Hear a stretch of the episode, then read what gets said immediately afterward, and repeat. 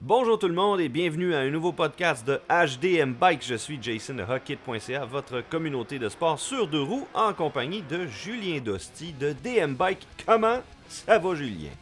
Hey, ça va super bien. Excellent. Il fait-tu beau chez vous? Ouais, ouais, ouais, c'est quand même pas si mal. Beaucoup de neige, beaucoup de neige. Donc, euh, les Ah. adeptes de fat bike, là, euh, le début de saison est, est bien lancé, est bien lancé. Wow, c'est le fun ça. Ah, C'est une attente interminable euh, jusqu'au printemps pour certains. Puis il y en a que pour eux, l'hiver, c'est tout. Donc, euh, je me... raident des fat bikes en plus de faire du ski, ça fait un bel hiver, ça. hein? Ouais, ouais, ouais, ouais, ouais. Hey, un matin, là, euh, écoute, j'aurais envie de parler de matériaux. Les matériaux des cadres de vélo, ça te tente-tu? Yes, yes. euh, encore une fois, là, euh, sujet, là, des fois avec euh, certains mythes qu'on va pouvoir là, un peu démystifier ce matin, euh, euh, surtout majoritairement au niveau carbone, aluminium et tout, là, on va pouvoir Oh, parler ouais. là, de, de certains petits détails là, que des fois les gens euh, soupçonnent pas. Moi, je commencerais par un des premiers matériaux qui a été utilisé, le chromoly. Écoute, c'est sûr que, bon, dans, dans- dans les années 80, les années 90, le chromoly était majoritairement utilisé pour faire des cadres de vélo. Moi, je me rappelle, j'achetais le magazine euh, Mountain Bike Action, puis tu regardais des reviews de vélo, puis euh, le chromoly existait euh, un peu partout, puis après ça, il y a eu l'avenue de l'aluminium et tout ça. Mais encore, il se fait quelques frames, quelques cadres de vélo en chromoly. Puis, en fait, quel- pourquoi est-ce qu'ils continuent à en faire alors que des matériaux qui, ont, on peut le dire, sont un peu peut-être plus avancés, je sais pas.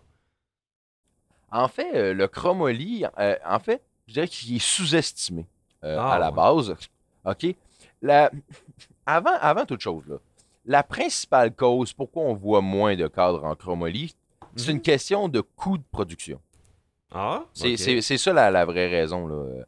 Euh, pourquoi qu'on voit vraiment plus euh, beaucoup de, de cadres en chromoly? Parce qu'au moment où on se parle, un cadre en chromoly avec les technologies actuelles euh, coûte légèrement plus cher à produire qu'un cadre en aluminium.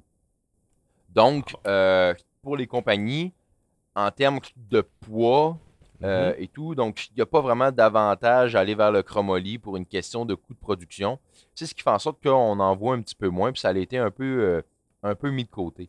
Mais ça veut pas dire pour autant que le matériel n'est pas intéressant. Parce que les compagnies, eux, euh, ils se préoccupent de combien ça leur coûte produire un cadre. Beaucoup plus que euh, le, le- le matériel utilisé quand on parle de vélo euh, plus entrée de gamme ou de- d'offrir des gammes de prix plus intéressantes. Donc là, tu es en train de me dire que le coût de fabrication est plus important que, si on veut, la qualité de fabrication? Pas la qualité, mais je veux dire la qualité du matériel ou ses propriétés?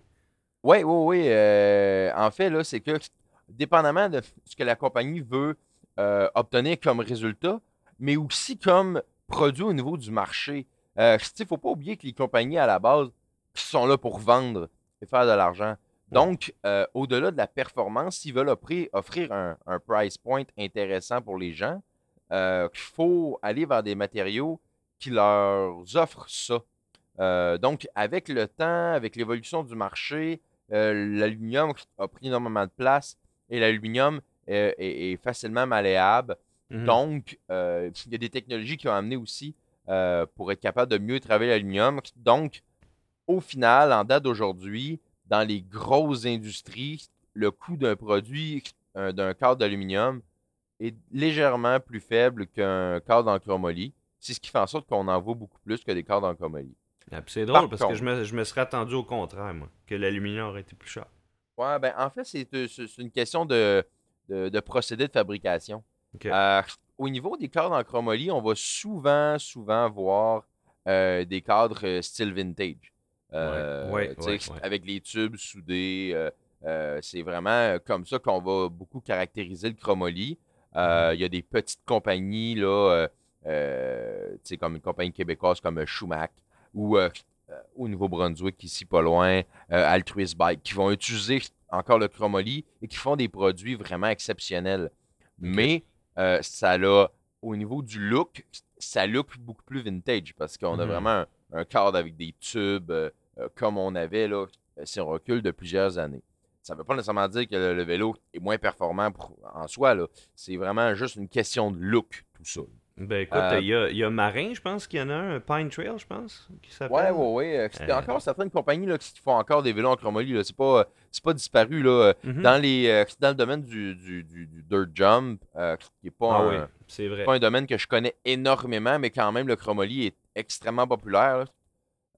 Pourquoi? Parce que le, le a vraiment des, des, propriétés super, super intéressantes. Euh, particulièrement là, au niveau euh, de l'absorption des vibrations. C'est vraiment confortable de rouler un vélo en chromolie. Euh, mhm. Pour en avoir déjà essayé, euh, c'est vraiment, vraiment le fun. Et ça a une rigidité là, particulière, le chromolie. Là, vraiment, là, quand, quand tu pousses les pédales sur un vélo en chromolie, tu sens que le vélo il plie pas en dessous de toi. C'est vraiment. c'est un matériel qui est vraiment, vraiment génial à utiliser de plus en plus, euh, on est capable de faire des vélos en chromolie qui euh, ont un poids intéressant. Euh, parce qu'à la base, les vélos de chromolie sont un petit peu plus lourds. Mais en 2020, on ne peut plus vraiment dire ça. et l'autre chose aussi, en termes de procédé de fabrication, ce qui donne les, belles formes arrondies et grosses qu'on voit là, sur les vélos d'aluminium et de carbone, là, euh, pourquoi on peut faire ça sur les vélos d'aluminium? À cause que sont hydroformés, qu'on appelle. Mhm. Donc, c'est mhm. un procédé là, de, fabrication. Et maintenant, on est capable de faire ça aussi avec le chromoly. Donc, euh, théoriquement, on serait capable de faire des cadres qui ressembleraient euh, aux cadres qu'on a en aluminium et tout. Ah, J'allais justement te demander, ils ne sont pas limités justement par le type d'extrusion du, de l'acier qui est pour la plupart du temps tubulaire, rectangulaire ou en forme de L ou en H, là, le, le classique de fabrication industrielle. Là. Ouais, non, qui sont vraiment capables d'hydroformer le chromoly. Il y a vraiment des procédés qui permettent de le faire. Puis il y a certaines compagnies européennes qui le font. Euh, hmm. Par contre, ce que je crois, OK, c'est qu'au niveau de la, euh, de la conception, là, euh, chaque matériel a ses limitations. Hein. Mhm. C'est pour ça aussi qu'il y a certains vélos qu'on va voir en carbone qu'on ne verra pas en aluminium parce que justement la compagnie n'est pas capable de faire le même modèle au look qui soit pareil en aluminium parce que le vélo il casserait trop facilement. Donc on est quand même limité par le matériel, par ses propriétés. Donc mhm. au niveau du chromoly, c'est un peu la même chose. le chromoly a ses limitations comme n'importe quel matériel. Donc c'est sûr que là-dessus, ça, ça vient quand même jouer aussi là, sur euh, qu'est-ce qu'on peut faire. Parce que, tu sais, juste au look, on peut créer quelque chose. Mais après ça, à l'utilisation, euh, là, c'est autre chose. Ah, c'est sûr, c'est sûr. Écoute, il est soumis à des pressions, des torsions, des tensions, euh, des chocs, des vibrations constantes. C'est ça. Donc, c'est sûr que les, les, propriétés du chromoly devaient avoir certains avantages côté rigidité, mais je pense que éventuellement l'évolution vers l'aluminium a amené quand même plusieurs avantages, euh, pas juste au niveau du coût de production pour les fabricants. D'après moi, l'aluminium a quand même et est encore un excellent matériau. Nous, c'est un de mes matériaux préférés. Euh, dans tout ce qui est construction industrielle, euh, même certains véhicules en aluminium, la seule affaire, évidemment, quand tu scrapes un, véhicule dont le, le, châssis est en aluminium, si tu as un, impact dessus, il est scrap. Donc, ça, je pense que ça reste une faiblesse de l'aluminium. Une fois qu'il est plié, craqué, c'est fini. Par contre, avant d'en arriver là, euh, parle-nous donc un petit peu genre des propriétés de l'aluminium. Qu'est-ce qui fait que c'est un matériau si grandement utilisé? Ben, moi, je pense que qu'est-ce qui fait que l'aluminium est grandement utilisé, c'est vraiment principalement une question de poids. OK. Euh, nous permet euh, d'obtenir un produit avec un poids intéressant parce qu'on sait que les gens de vélo de montagne se préoccupent généralement énormément du poids de leur vélo. Mhm. Euh, ce que je considère personnellement complètement absurde. le poids du vélo, pour moi, est vraiment, vraiment pas un élément hyper important. Là. Je compare un vélo de, 28 livres versus 29 livres. sur, sur la ride, là, je pense pas que vous allez voir une grande différence quand le poids est placé aux bons endroits. C'est sûr que si on compare une roue très lourde avec une roue très légère, ça va paraître.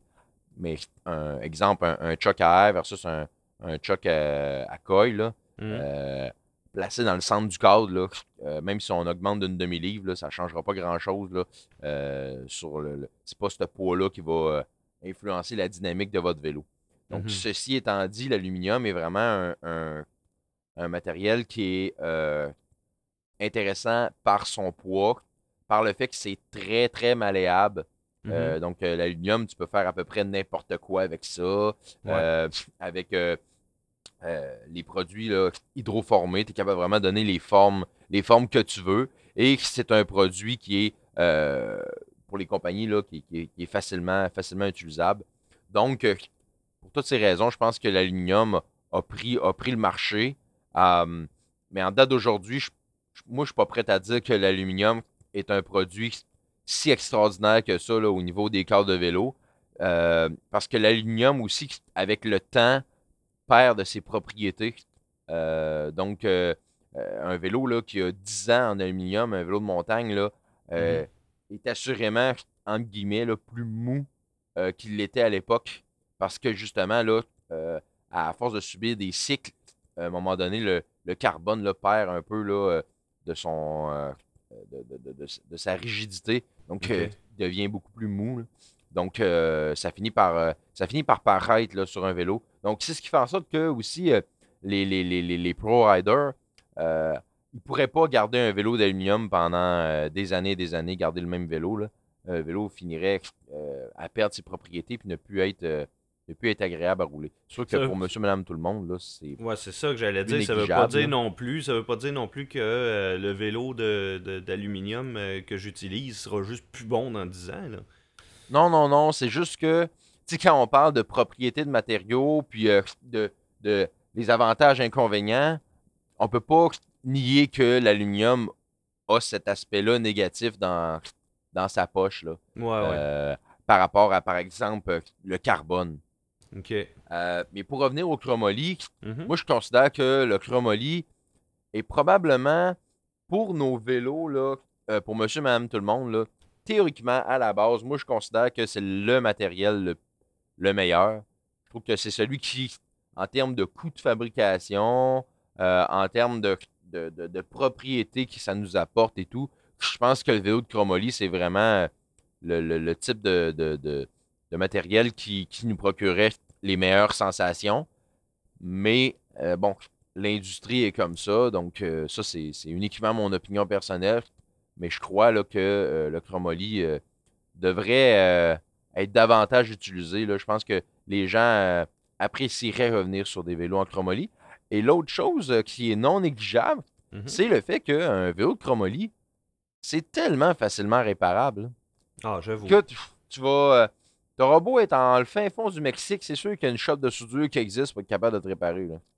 Euh, alors que les vélos d'aluminium, oui, c'est réparable, mais tu as besoin d'un procédé euh, suite à, euh, au- à Ouais. la réparation. Là. Oui, parce que même si la soudure est bien faite puis est super belle, mais l'aluminium, passé une certaine température, perd de ses euh, propriétés qu'il faut re- euh, recréer en, en, faisant un traitement thermique. là. Ouais, c'est juste ça ça qu'il exactement. faut pas oublier, parce que sinon il va replier à la même place que vous l'avez soudé. là. Ouais, c'est ça. C'est en plein ça. Fait que, tu sais, le, le chromoly a une facilité de réparation. Euh, que c'est, c'est facilement malléable. Là, euh, tu sais, euh, moi, je, pense entre autres là, euh, à Altruist Bike, là, que- avec qui j'ai déjà parlé là, dans les dernières années. Et à un moment donné, il y avait un gars qui euh, avait acheté un vélo de lui, puis euh, le vélo n'était pas à jour à cause des nouveaux standards de l'industrie. Et euh, il l'a contacté, il lui a demandé Écoute, tu peux-tu faire la modification là, Dans ce cas-ci, c'était, un, un head tube là, qui était à changer. là. Il a demandé Écoute, peux-tu changer le head tube pour un, un nouveau head tube tapered Puis, ah, pas de problème, couper ça, modifier ça, ressouder ça. Voilà. C'est super malléable. Là. Fait que ça nous permet d'avoir un produit qui, euh, à travers le temps, peut être updaté, qui peut être modifié là, dans certaines mesures où on est capable de le faire. Mais ce qu'on pourrait pas vraiment faire avec l'aluminium, du moins, ça serait compliqué, ça serait Ouais. difficile. Donc, euh, des fois, ça amène là, certaines, euh, certains avantages là, comme ça euh, au niveau du, du matériel. Et aussi, avec les, les petites compagnies, Ouais. tu sais, Schumacher, Altruist, c'est des petites compagnies qui nous permet d'avoir des, des petits features intéressants comme ça. Là. Tu sais, euh, je pourrais pas renvoyer mon cadre à De Vinci pour leur dire Hey, euh, peux-tu faire euh, telle modification Euh, Mhm. C'est sûr que je sûr j'aurais pas de réponse. Ben, leur, avec leur eux, ligne, de, facile, leur là. ligne de production est pas la même non plus. C'est fait Non, non, non. localement. Les gars, ils ont des jigs pour faire leur frame. Puis, ce qui arrive effectivement, c'est que tu peux lui dire Bon, peux-tu me changer tel ou tel morceau dessus? Puis le gars, il va te couper ça. Il va faire son, sa nouvelle pièce. Il va la souder là. Puis tu peux te mettre à jour vis-à-vis, euh, par exemple, comme tu disais, les, les, les head tube tapered. que c'est comme ça maintenant. Donc, tu peux pas. euh, fait que le gars, il peut mettre son vélo à jour sans nécessairement le changer au complet. Il aime son frame. Qu'est-ce que tu veux, c'est comme ça. Mais oui, c'est un- un- une bonne affaire, ça. Ça, je savais pas que qu'on pouvait modifier à ce point-là un vélo en, en chromolie. Ou, ben, je sais qu'il y a quelques compagnies qui en font encore, mais euh, les avantages, définitivement, euh, me rappellent euh, mon adolescence. C'est vrai que les vélos en chromolie, c'était, comment je te dirais, rapide. Il y, avait une rapidité dans le dans, dans le- l'exécution des mouvements qui, effectivement, est un peu différente sur l'aluminium, peut-être. Je sais pas plus à haute vitesse qu'à basse vitesse, mais effectivement, il y avait une rigidité qui était définitivement intéressante à ce niveau-là. Moi, il y a un matériau là, dont je veux qu'on parle parce que j'ai l'impression qu'on l'a oublié celui-là. Ça a été, si on veut, le Saint Graal pendant un certain temps. Euh, Gary Fisher l'utilisait. euh, le titanium. Parle-nous donc de titanium. Ouais, ben en fait, le titanium, principalement, pourquoi c'est quand même peu utilisé, euh, c'est que ça coûte excessivement Ouais. cher. Là. Mhm. C'est euh, la, principale raison, c'est ça. Euh, c'est qu'on se ramasse avec un cadre qui, somme toute, qui semble banal, avec un prix exorbitant. Donc, c'est la, la- la raison numéro un. La raison numéro deux, c'est qu'au niveau du titanium, Ouais. encore là, on peut pas faire ce qu'on veut, comme on veut, puis d'avoir un coût, un coût intéressant.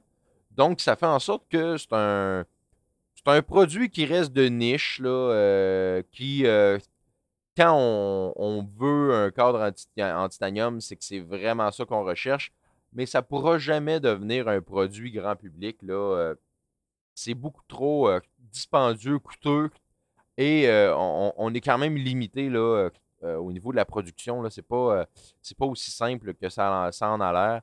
Donc, malheureusement, là, euh, l'autre chose aussi, euh, bon, ça, je peux pas le confirmer parce que j'en ai jamais roulé. Mhm. Mais on m'a dit qu'un un cadre de titanium, euh, si il était mal conçu, pouvait être extra- excessivement mou.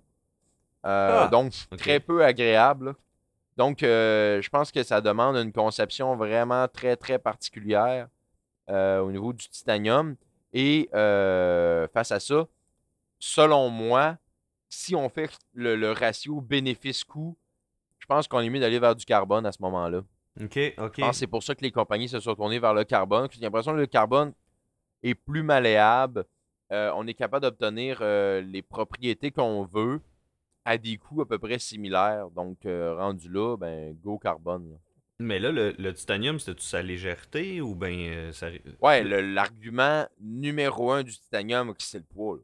Ah, ça pèse it. rien, ça pèse rien du titanium. C'est euh, c'est hallucinant. là. À être capable de produire un vélo en titanium, ça nous donne un produit là, vraiment très intéressant là, en termes de poids. Et quand on a un produit qui est bien conçu, euh, c'est sûr que moi, toutes les personnes à qui j'ai parlé qui ont déjà roulé un vélo en titanium, là, euh, m'ont tous dit que c'était à peu près le meilleur vélo qu'ils avaient roulé de leur vie. là.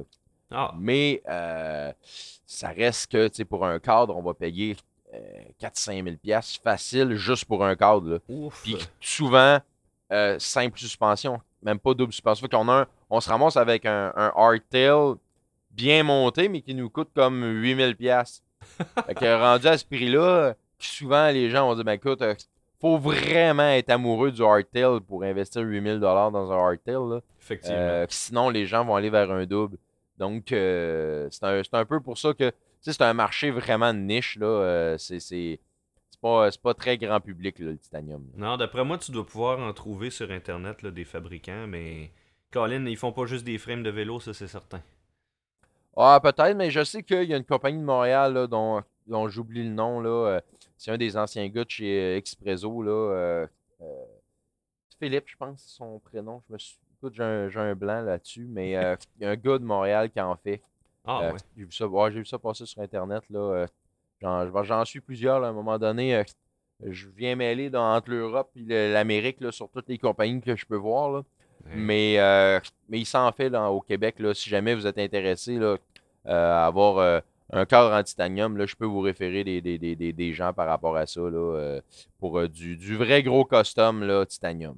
Wow. C'est quand même assez exclusif, là. C'est sûr que si tu te Ouais. promènes avec un vélo comme ça, tu vas en parler. Ah oui, il y a des bonnes chances que tu en parles effectivement. Ah ouais, c'est quelque chose. Ben écoute, c'est sûr qu'après ça, là, il reste le matériau dont tout le monde parle, le matériau qui est prisé de tous, le carbone. Ouais. Le carbone, euh, qu'est-ce qui fait que le carbone, c'est si hot? C'est qu'à la base, tu peux faire à peu près n'importe quoi avec du carbone.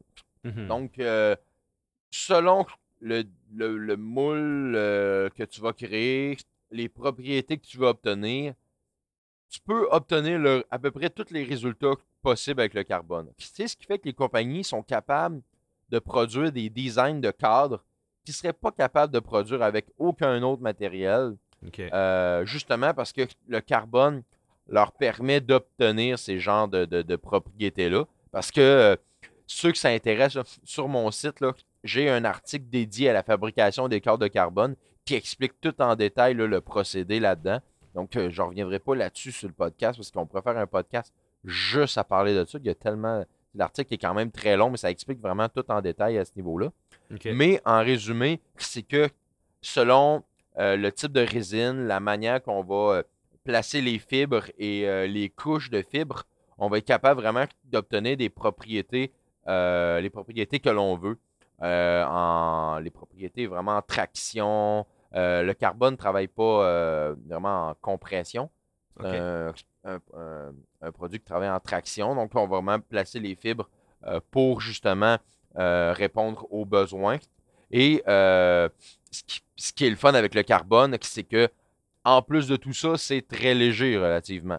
Oui. Donc, euh, on se ramasse avec un produit qui est au niveau du poids qui est intéressant et au niveau du design qui nous limite à peu près pas. Donc, Hmm. euh, ultimement, pour un vélo, euh, c'est le produit idéal. Donc les designs les plus fous sont seulement atteignables avec le carbone. Ben, Puis- pas mal, ouais. Pas mal, Ouais, je ouais. dirais. Écoute, à moins qu'il y ait des procédés que je connais pas, euh, vite comme ça, les designs les plus fous que j'ai vus sont tous en carbone, justement. Ouais, ouais, ouais. Ouais, ouais. Ben écoute, écoute, il est utilisé dans tout maintenant, tout ce qui est haute technologie, que ce soit la Formule 1, l'aérospatiale. Écoute, la fibre de carbone, est, on va pas se le cacher, euh, très cher, mais en même temps, ses bénéfices sont très élevés. Donc, Ouais, le, c'est ça, le coût de production le coût de production d'un moule est extrêmement élevé, mais une fois que ta production est partie, T'en as pour une coupe d'années à faire un produit qui va être, s'il est bien conçu évidemment, qui va être très durable, qui va t'apporter une, qualité de fabrication, euh, une solidité incroyable, puis qui, comme tu disais, ne perd pas ses propriétés avec le temps. Ouais, exactement. C'est ça un, autre gros avantage du carbone, c'est que le carbone, dans 20 ans, ton cadre va avoir exactement les mêmes propriétés qu'il a au jour 1. Donc, on ne perd pas de propriété avec le temps. Le cadre reste là, toujours rigide, répond toujours de la même manière. Donc, c'est ça en fait un produit qui est très, très, très, très durable là, dans le temps. Mhm. Euh, et contrairement à ce que les gens peuvent penser, le carbone, c'est réparable et relativement facilement réparable. Euh, Il y a des compagnies, là, euh, je pense à Pat Bisson à Québec, Exor à Montréal, qui font de la réparation de carbone et vous resteriez très, très surpris de voir des cadres qui ont été réparés, que de un, ça ne paraît pas du tout, et de deux, euh, il y a beaucoup, beaucoup de, de, de, de- de bris de cadre que euh, si on était en aluminium, on, se dirait non, désolé, il n'y a plus rien à faire. Euh, par exemple, un, un, un head tube complètement déchiré que j'ai déjà vu en aluminium, Non, ça, on ne peut pas le refaire. Si, Non, le cadre est hydroformé, je ne peux pas refaire la pièce, c'est impossible. Mhm. Alors qu'en carbone, on peut refaire cette partie-là sans problème. Donc, euh, le, le carbone est plus. ré- Je dirais là, que c'est le type de cadre à peu près le plus réparable sur le marché. Euh, Puis, tu sais, euh, je sais que je vais en surprendre plus d'un en disant ça, mais que c'est vraiment vrai. Et les, les prix de réparation, les coûts de réparation sont pas si élevés. Euh, généralement, là, un cadre cassé en deux, là, Ouais. euh, une pièce cassée en deux peut, un- une réparation va coûter en moyenne entre 3 à 500 dollars pour une réparation.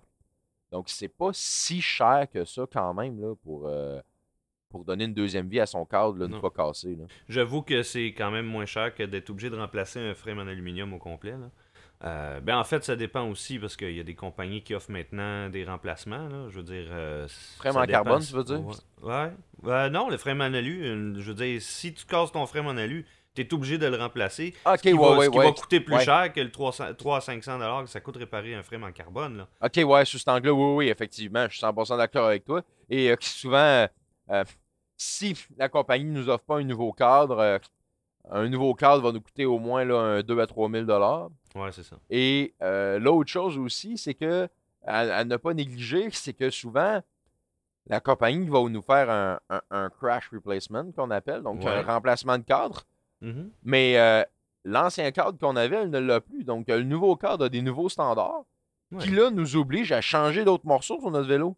Ah ah. Tu sais, que si je pense au, au hub, si je roulais du Ouais. 142, Ouais. whoop, le nouveau cadre, il est boost ou super boost. là, t'es obligé ben de... là, je suis Ah obligé ouais. de changer de roue. Ah ouais. Euh, si euh, mon, là, mon pédalier, euh, mon nouveau pédalier rendu boost, il faut que je change de pédalier. Il y, a- il y a tellement plein d'éléments qui Ben, font en même sorte le, que ch- le choc fitera peut-être pas non plus. Ben, c'est ça, si on s'est payé un bon choc, là, nous autres, on ouais. de changer de choc, on s'est payé, tu sais, on s'est acheté là, un, super bon choc, mais Colin, il ne fit Ouais, pas sur le nouveau cadre, on, Mhm. est, on est fait avec ça. Fait que ça amène beaucoup de désagréments quand même, là, les, les, les, les remplacements de cadre, même si les compagnies nous en, nous en donnent un nouveau. Euh, des fois, ça amène d'autres affaires. Donc, euh, de pouvoir réparer notre cadre de carbone, là, Colin, des fois, là, ça, sauve, ça sauve les meubles là, sur bien des affaires. Là. Ben écoute, j'ai vu l'autre fois quelque chose qui m'a fait mal au cœur, mais qu'en même temps, je peux comprendre. Tu vois un beau cadre Yeti en carbone sur un, un support, puis le gars, il sort sa, sa- sa- il sort sa scie à métal, puis il te chope le top, le top tube, mon gars, mais... Tu sais, carrément, là. Il, coupe, là. Juste pour scraper le frame, bien comme faut. Au départ, Ouais. je me suis dit, mais pourquoi qu'il a fait ça? Ben, c'est probablement justement parce qu'il y a un endroit critique qui a cassé sur le vélo.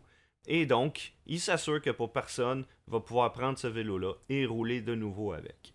Exactement. C'est en plein ça. En fait, souvent, les compagnies, là, euh, les bike shops, là, quand vous allez là, euh, faire des, des- des remplacements là, sur garantie, là, on voit ça souvent, là, la shop qui va briser une roue.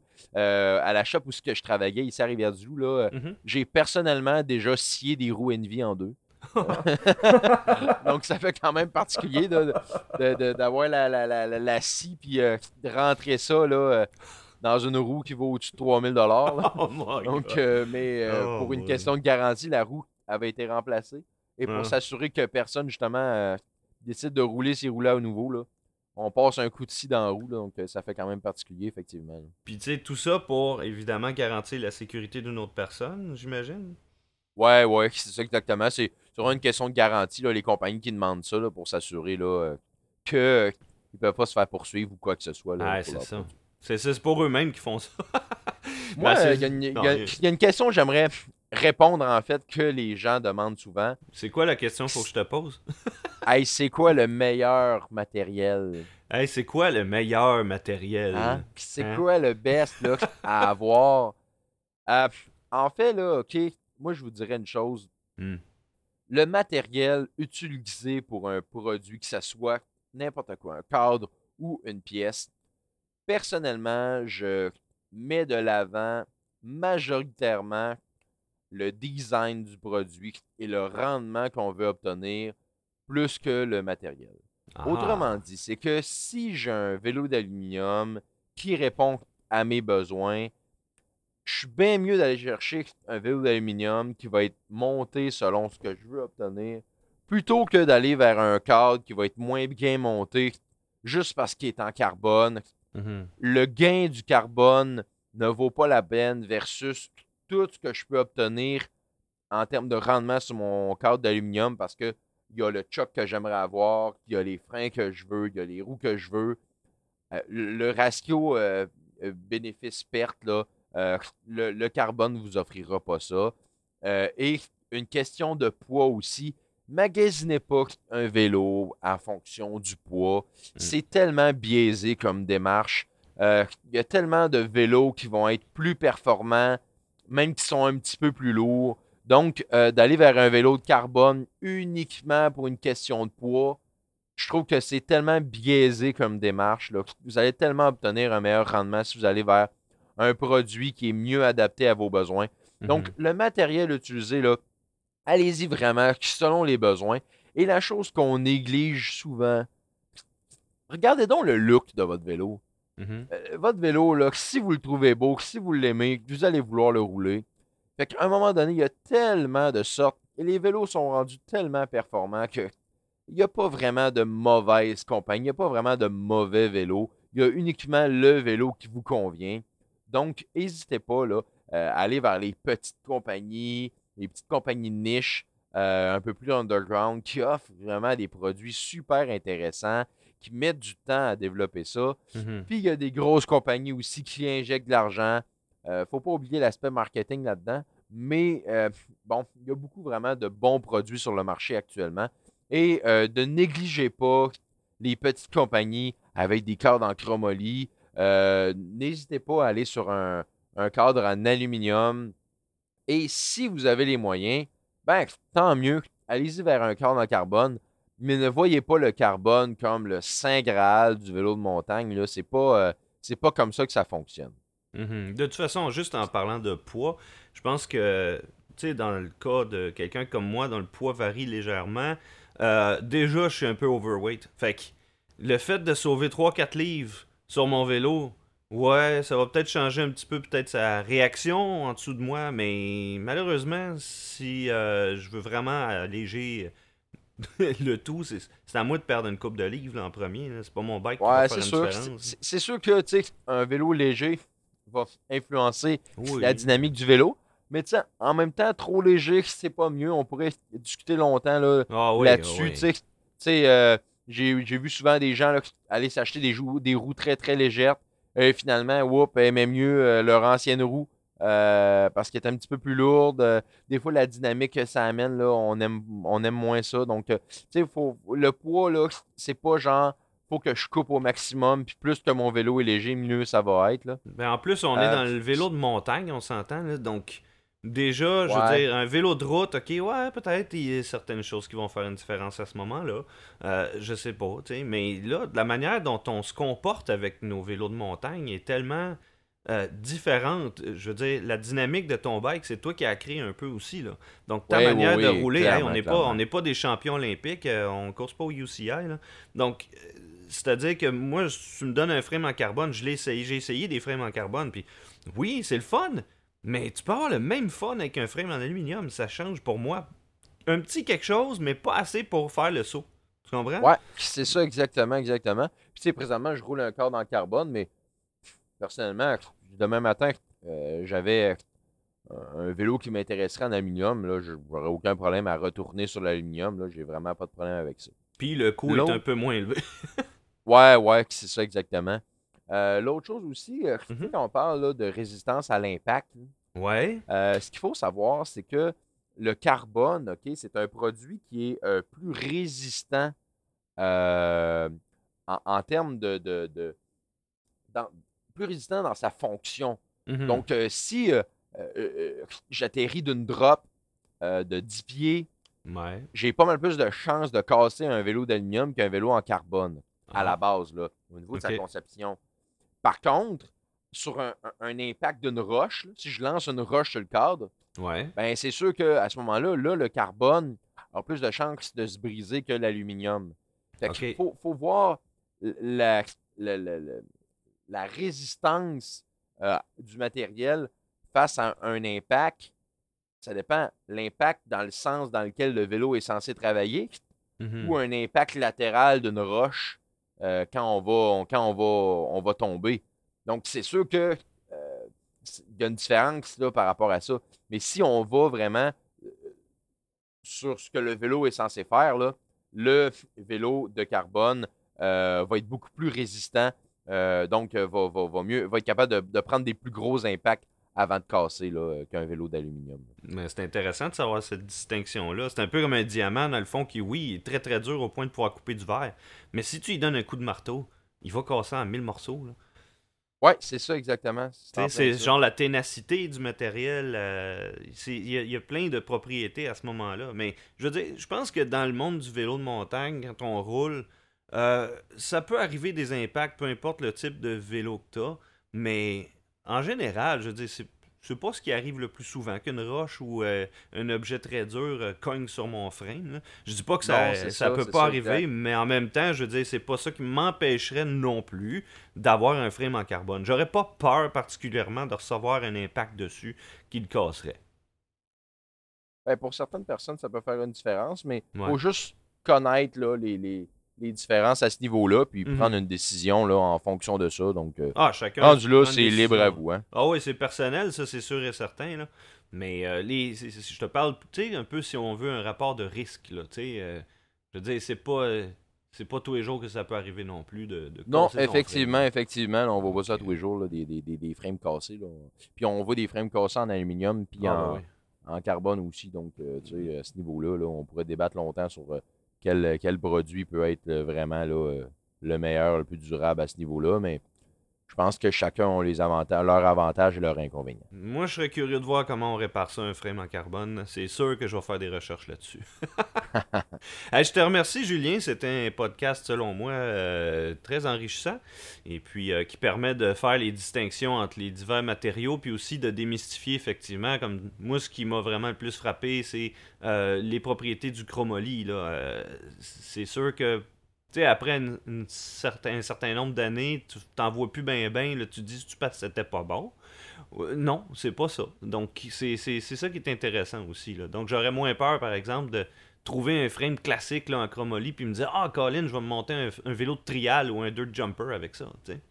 Ben, en fait, même que j'inviterais les gens là, à, fouiller un peu par rapport à ça, puis à, s'ouvrir un peu euh, au vélo de chromoly. Je pense qu'il y en a beaucoup qui vont être surpris et euh, qui vont probablement, probablement faire le saut. Là, donc, moi, j'inviterais vraiment les gens, là, principalement à aller voir là, les petites compagnies, là, celles que je connais bien, là, comme Schumacher et Altruist, là, aller mm-hmm. voir un peu leurs produits. Là, je pense que vous allez voir des produits très, très intéressants. Là, puis, n'hésitez pas non plus à, écrire à ces gens-là. Là. souvent, c'est des gens très passionnés. puis ils vont répondre à vos questions. Puis probablement, là, vous allez être capable d'avoir même un vélo là, peut-être plus custom que vous auriez euh, pensé pouvoir obtenir là, euh, dans, vos rêves les plus fous. bon, ben écoute, euh, merci Julien pour ton temps, encore une fois. Ça a été très, très intéressant. Puis on va se reprendre bientôt pour un prochain podcast. Merci beaucoup. à la prochaine tout le monde. Bye bye.